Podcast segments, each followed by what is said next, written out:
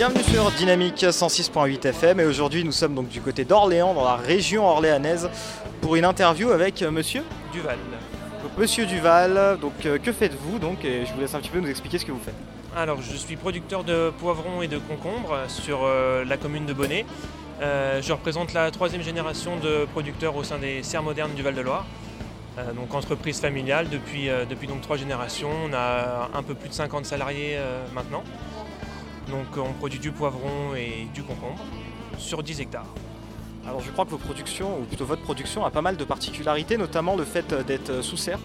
Alors oui, on a exactement euh, 9,5 hectares euh, sous serre couverts en verre. Ce sont des serres chauffées par, euh, par une cogénératrice. Donc euh, la toute dernière serre euh, que vous visitez aujourd'hui, elle fait euh, 5 hectares, 7 mètres de haut et, euh, et des rangs de 96 mètres. Donc ça commence à faire euh, une belle serre.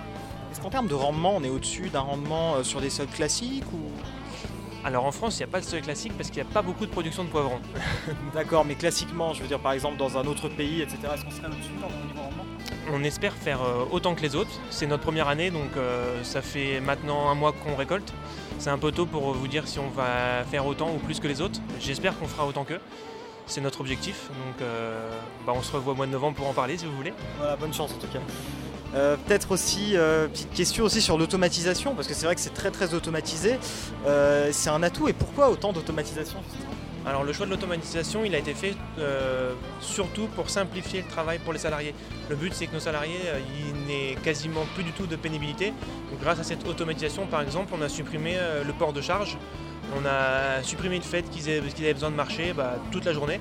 Maintenant, il y a un chariot qui avance pour eux, qui monte et qui descend pour eux, qui euh, stocke les poivrons à leur place. Et la seule chose qu'ils ont à apporter, c'est un poivron par un poivron ou euh, tailler les plantes. Il n'y a plus du tout de pénibilité.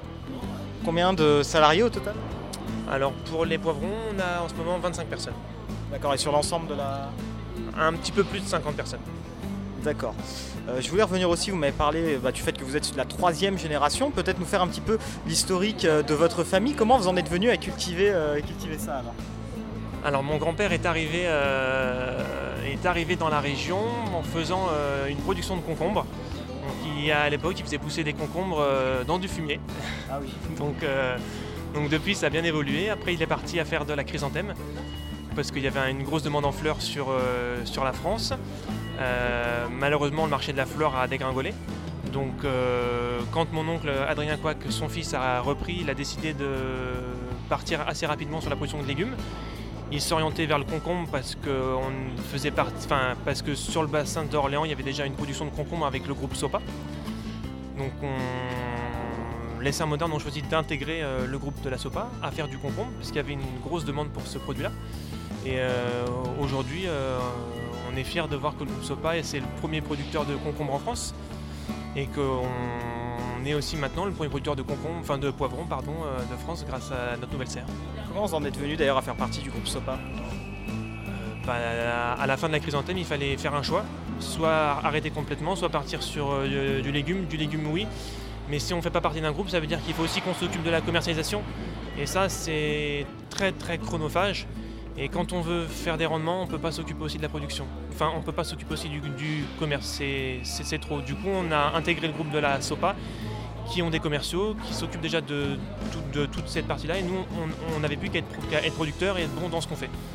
On parle souvent aussi euh, de plus en plus de vente directe. Euh, donc vous, là, vous, pouvez pas, vous ne pouvez pas vendre directement puisque vous faites partie de la SOPA. Mais euh, pourquoi pas par exemple avoir fait le choix de la vente directe Pas assez rentable peut-être? Euh, c'est surtout que nos volumes nous, nous encouragent pas du tout à faire de la vente euh, directe parce que vous voyez en ce moment on produit euh, 12 tonnes par jour. Ouais. S'il faut que je les écoule à des particuliers, euh, bah, il faut que j'aille jusqu'à Paris pour espérer les vendre. Et, et avec 3 ou 4 camions ou 5-6 points de vente, euh, donc vous imaginez le temps que ça me prendrait, la logistique qu'il me faudrait, pour moi c'est impossible. Euh, Alors on a parlé un petit peu de votre famille. Vous personnellement, comment vous en êtes venu à faire ça?